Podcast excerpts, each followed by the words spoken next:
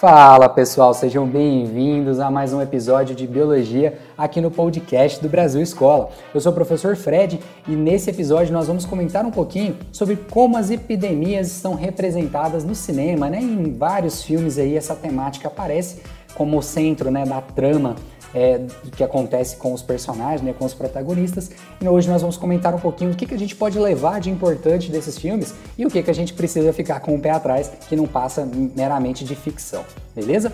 Preparados? Bora lá então!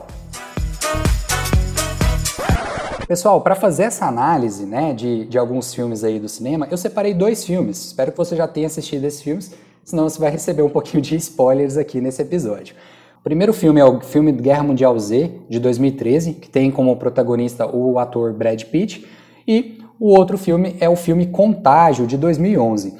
É, o filme Guerra Mundial Z ele foi lançado no cinema aqui no Brasil, em 2013, e o filme Contágio, você pode encontrar ele em, em alugar ele, né? Ou então assistir ele em algum é, alguma plataforma de streaming, né? Como HBO e também no YouTube.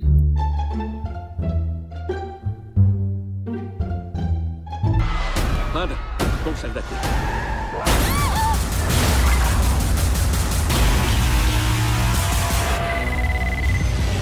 Jerry. Thierry, o que, que é isso? É no mundo inteiro? Como estão os outros países? Não sabemos.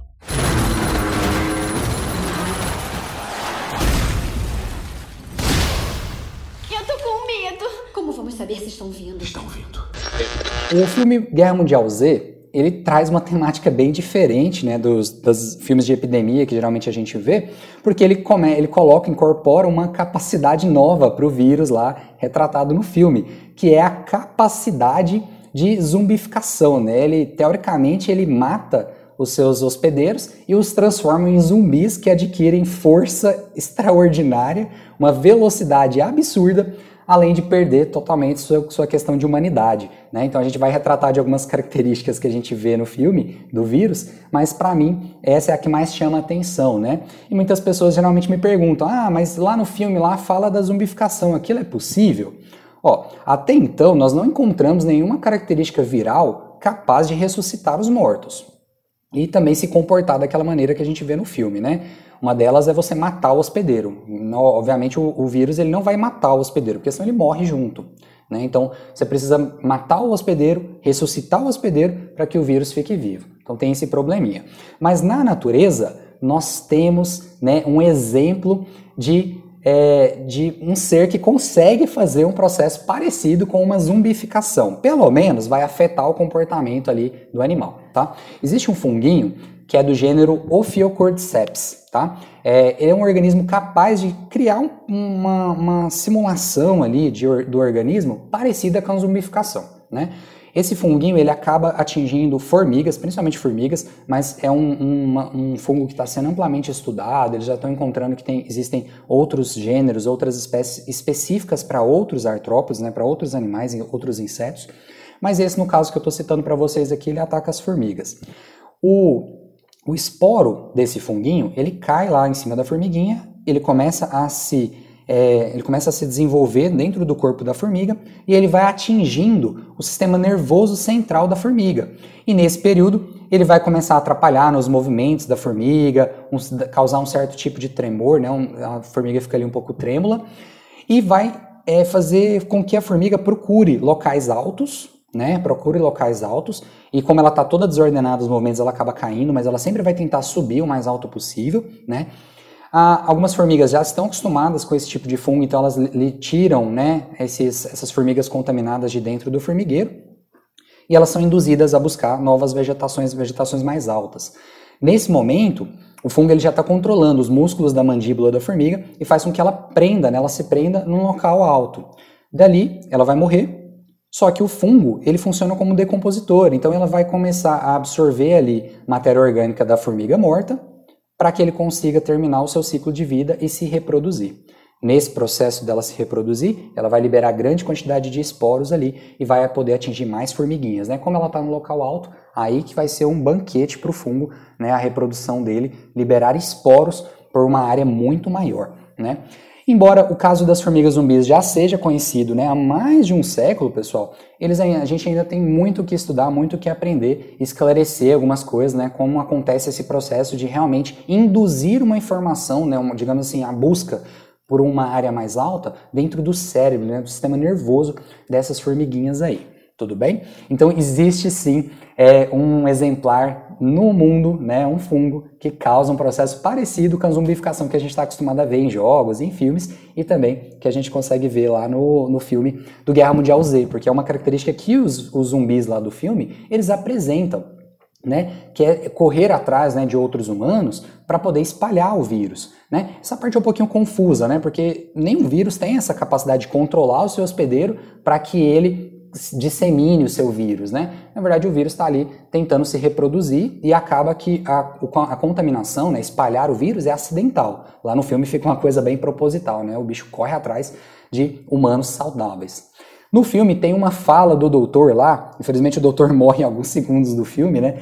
É, em poucos minutos do filme ele já morre, mas ele fala uma coisa bem legal sobre a mãe natureza, né? Ele fala lá sobre o poder destrutivo da mãe natureza. Vamos escutar esse pedacinho.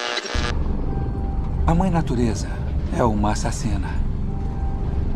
Não tem melhor, nem mais criativa.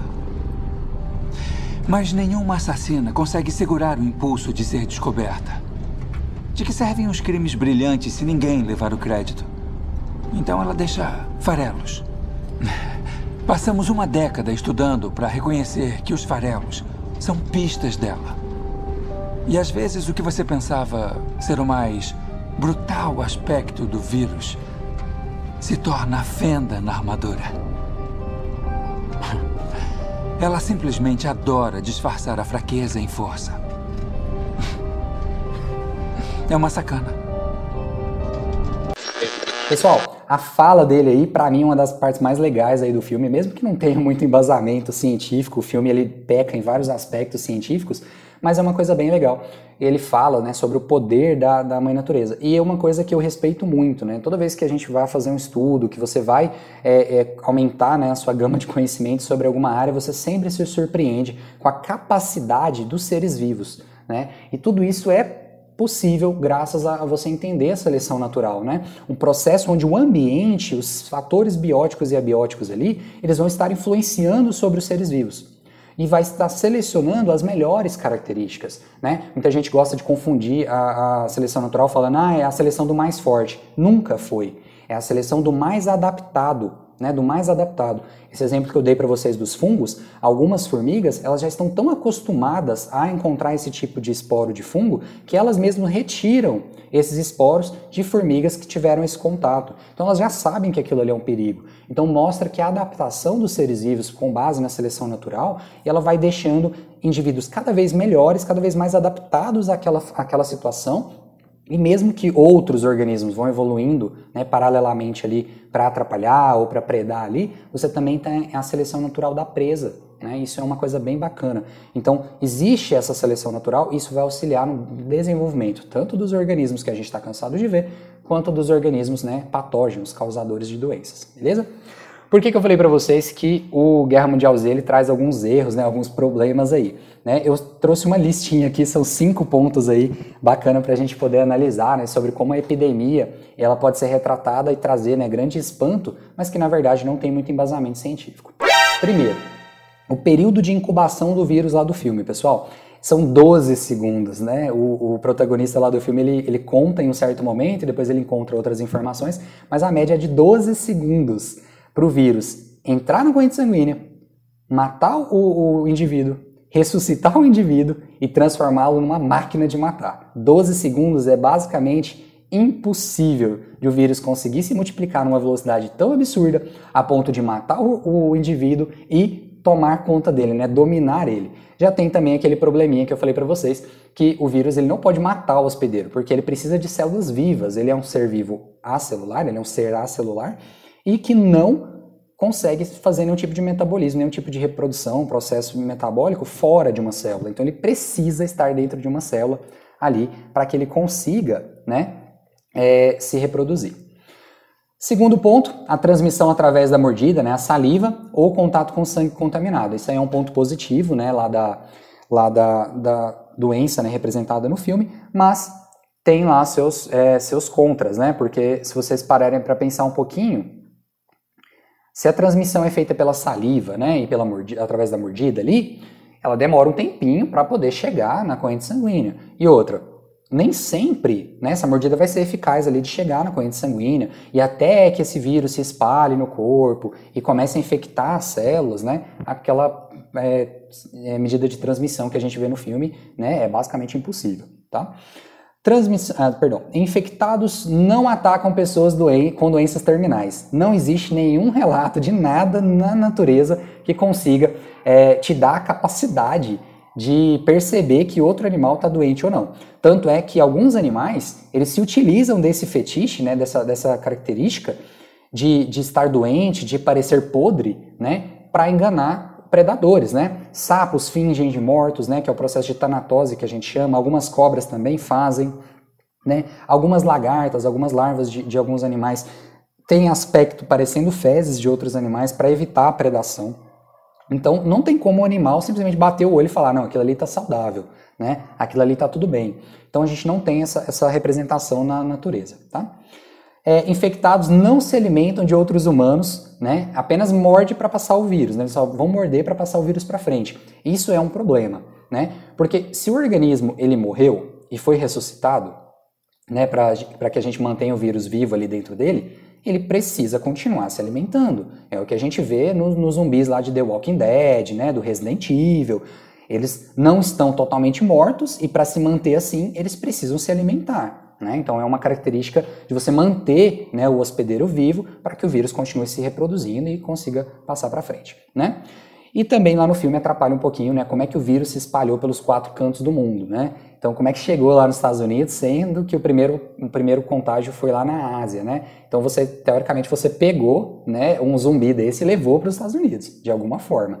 12 segundos fica um pouquinho difícil. É o que chama atenção naquela cena do avião, né? Como é que, de repente, surge um, um zumbi dentro do avião, né? Então, assim, é 12 segundos para transformar, então a pessoa foi mordida aonde, né?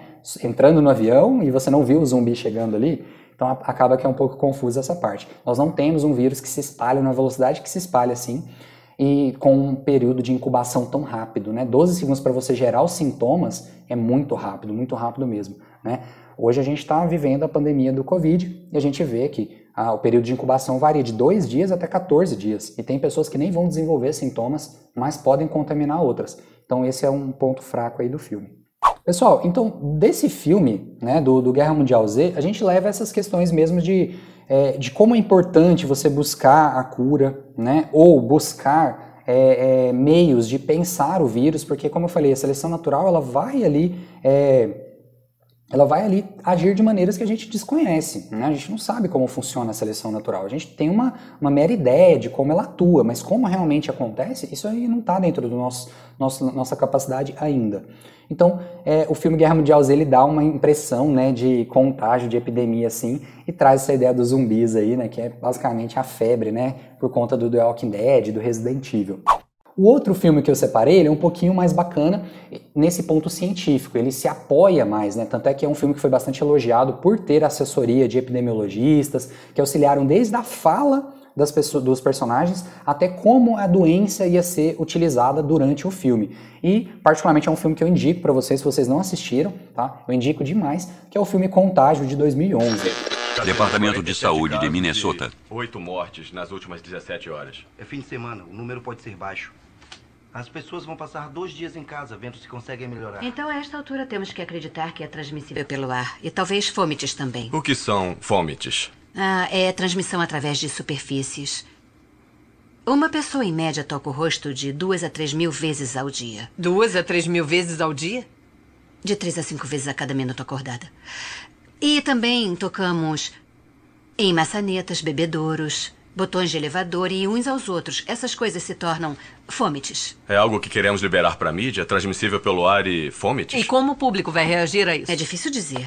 Um tubarão mecânico num filme vai impedir que as pessoas entrem no mar, mas um aviso na lateral dos cigarros não vai impedir Temos que elas que continuem explicar fumando essa situação ao governador antes de apavorarmos todo mundo. Quer dizer, nem podemos dizer às pessoas do que deveriam ter medo. Tentamos com a gripe suína e só assustamos pessoas saudáveis.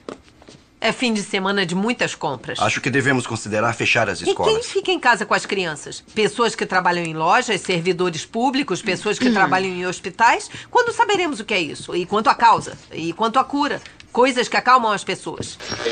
Esse filme chamou muita atenção, né, na época que começou a, a se falar da doença Covid-19, por conta que eles falavam que a doença, o filme retratava, né, uma coisa muito parecida com a realidade, né, talvez até com um ar de previsão, né, premonição. Só que na verdade, pessoal, imaginar um vírus desse, imaginar uma pandemia dessa, para nós que trabalhamos com esse tipo de, de, de situação, de informação, a gente estuda esses seres vivos, esses seres causadores de doença, isso é o cotidiano, gente. Isso é uma coisa normal, né? Porque você vê a capacidade do organismo ali de se multiplicar e contaminar outras pessoas. Então, isso é uma coisa rotineira. A maioria das doenças a gente consegue um tratamento, a gente tem uma vacina, a gente tem uma cura, né? Mas imaginar uma nova doença é algo simples para quem trabalha, né? epidemiologia, já trabalha com essas doenças.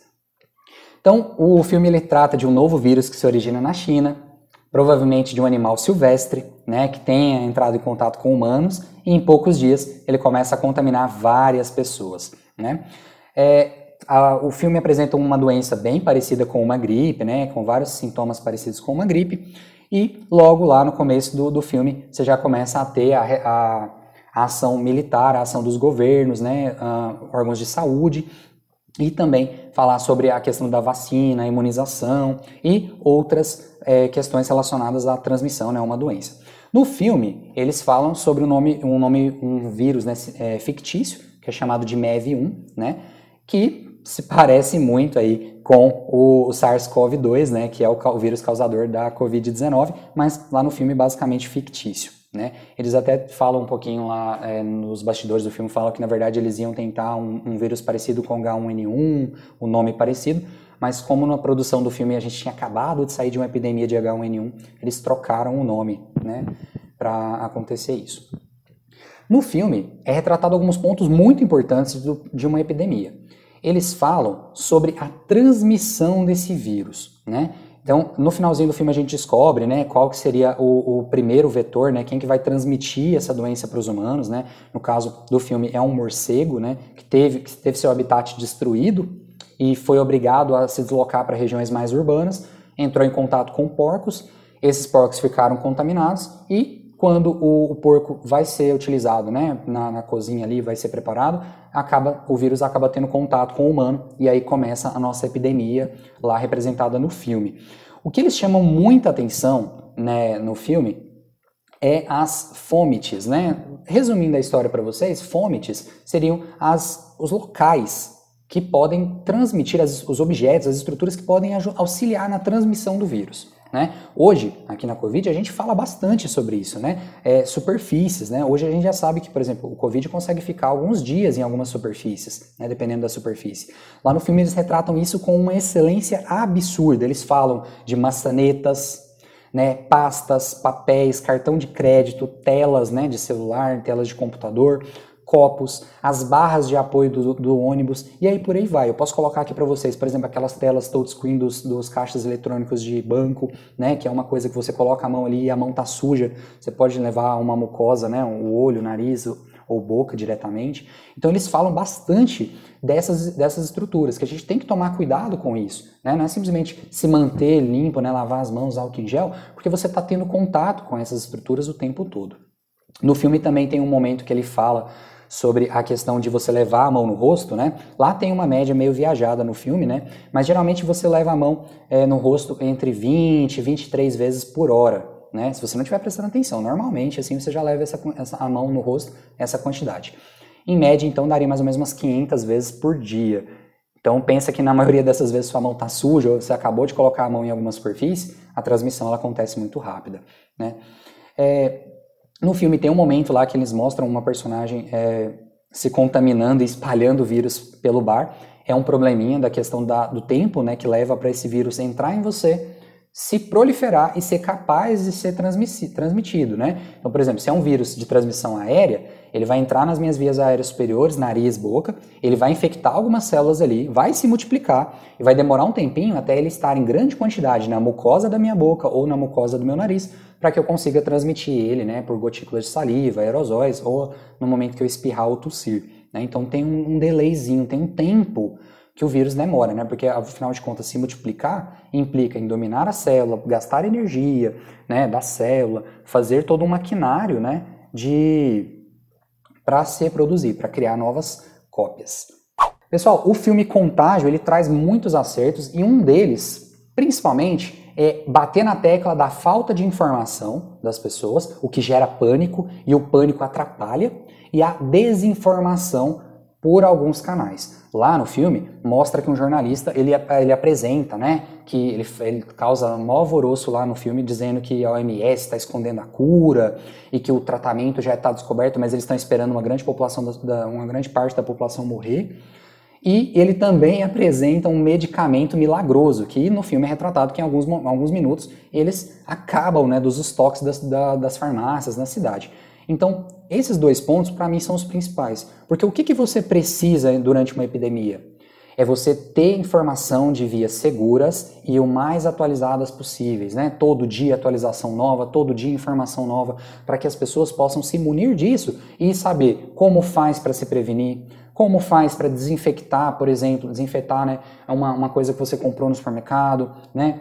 Se é importante ou não usar máscara, qual máscara é importante, se o álcool em gel funciona, se lavar as mãos com sabão funciona. Então, essa parte da informação ela é necessária para a sobrevivência. Né? Conhecimento é importante, conhecimento é importante, né? Lá no filme do Guerra Mundial Z tem uma cena que o, o ator protagonista fala, né? Movimento é vida. Eu gostaria de corrigir essa frase, né? Conhecimento é vida. Né? Porque se você passa essa informação, se a pessoa está segura do que, que ela pode ou não pode fazer, a contaminação vai diminuir e você evita o pânico. Né? E o outro ponto é essa questão da desinformação, né? Se você tem um canal seguro para transmitir essas informações, a pessoa não vai se preocupar com informações que ela recebe de terceiros.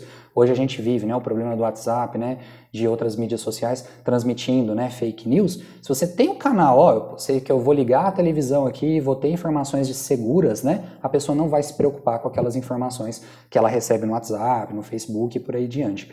Então, são, é um ponto bem bacana aí da, da do contágio. Eu gosto muito do filme Contágio, acho que ele apresenta uma coisa bem bacana aí e muito próxima da realidade, como eu falei para vocês, tiveram toda a assessoria aí de epidemiologias, epidemiologistas para construir o enredo do filme e também pensar na doença, né, as formas que elas são apresentadas. Pessoal, eu vou ficando por aqui. Espero que vocês tenham gostado, né? A gente tem várias outras opções de filmes aí que a, a, apresentam, né, essa temática aí da epidemia. Eu selecionei esses dois aí para a gente conversar um pouquinho e trazer alguns assuntos aí para a gente falar um pouquinho sobre vírus, né, e essa capacidade deles aí. Espero que isso te ajude a melhorar a sua interpretação aí desses filmes e de outros filmes que ainda virão e que também te auxilie em todas as suas provas, né, ou te acrescente algum conhecimento aí. Muito obrigado, pessoal. Até a próxima. Tchau, tchau.